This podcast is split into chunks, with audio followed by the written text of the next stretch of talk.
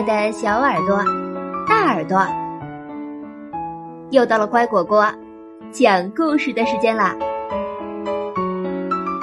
我是你们的好朋友丫丫。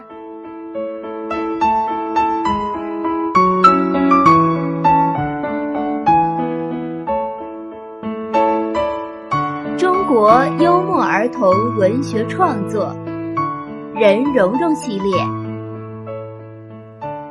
大大大和小小小历险记第四回，大大大躺在大海上航行。话说，大大大听到小小小告诉他，船给老鼠啃出了洞。他认为，小小一只老鼠啃出来的小小一个洞。根本算不了什么。老鼠啃出来的洞确实很小，不过外面的海水先是慢慢的渗进来，但后来把洞越冲越大，最后哗哗的涌进来了，终于弄得船都要沉了。这真是小洞不补，大洞吃苦。偏偏大大大又不会游泳，这就不仅仅是吃苦的问题，眼看就要没命了。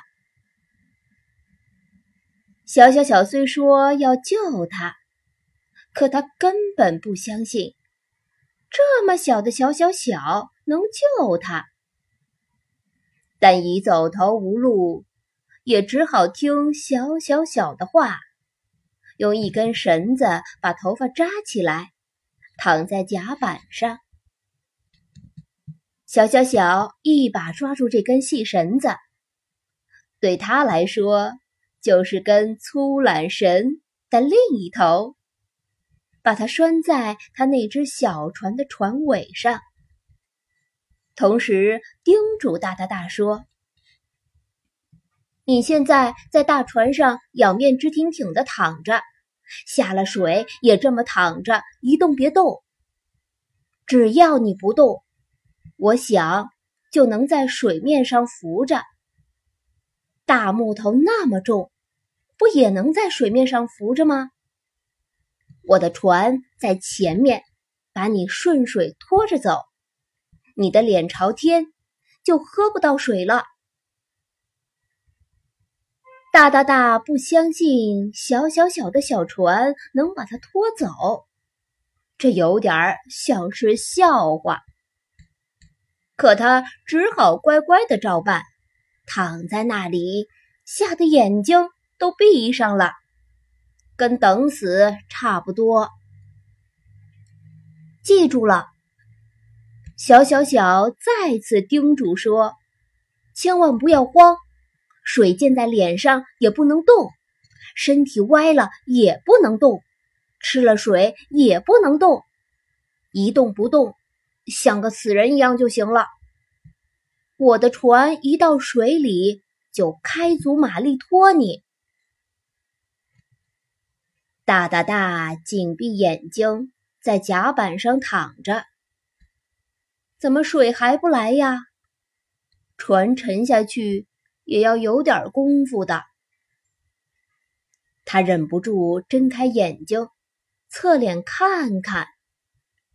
这时船在动，许多东西滚过来。他一眼看到滚到身边的烟斗和烟袋，赶紧把它们塞到胸前的口袋里。这时候，小小小坐在小船上，也朝四面张望。一眼看见鸽子还关在笼里，它足有鸵鸟那么大。小小小飞也似的爬下小船，过去打开鸟笼，放出鸽子。接着他赶回来，爬上小船。他刚在小船上坐好，大船的甲板开始往水下沉了，小船。浮了起来，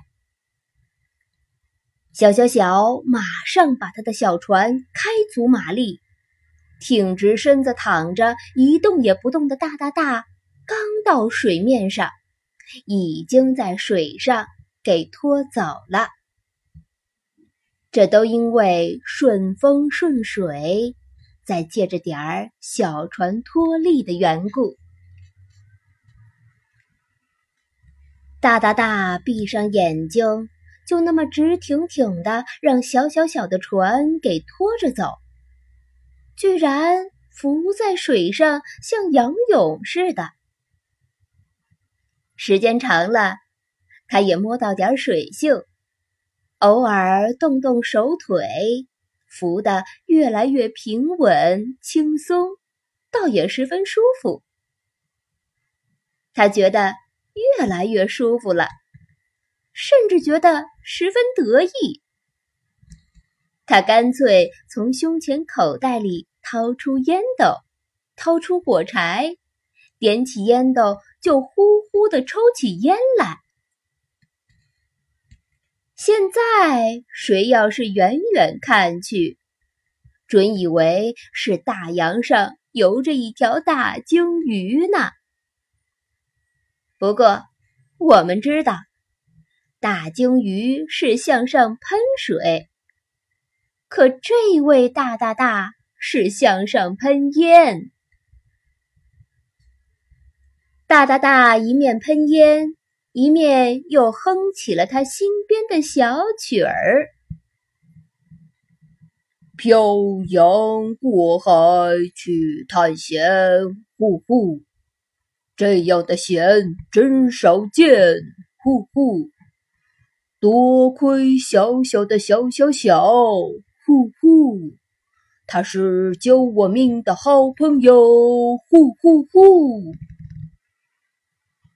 大大大唱到这里，不由得对小小小充满感激之情。他的眼睛没有办法看到身后的小小小，只好直勾勾的看着蔚蓝的天空说。我当初对你太不尊重了，呼呼！以为你那么小，能帮我什么忙呢？呼呼！没想到你能帮我这么大的忙，呼呼！我绝不该因为你小，就看不起你，呼呼！呃，再说。你告诉我，老鼠肯动，呼呼！我又想，老鼠那么小，能啃出多大的洞呢？没想到，小洞变成了大洞，差点儿要了我的命，呼呼！我绝不该因为洞小就不当一回事儿。呼呼！他又抽烟斗，又哼小曲儿，又责备自己，但总的是为自己的性命能够保住而高兴，得意非常。哪知天有不测风云，一下子海水汹涌。他像在一个摇得太厉害的摇篮里给颠来颠去。他连忙把烟斗塞进胸前口袋。忽然，一个巨浪扑来，他只来得及叫了一声：“呃，不好了！”就给掀得半天高，要落到水底下去了。大大大，剩一个大难没死掉。这个大难是不是能度过呢？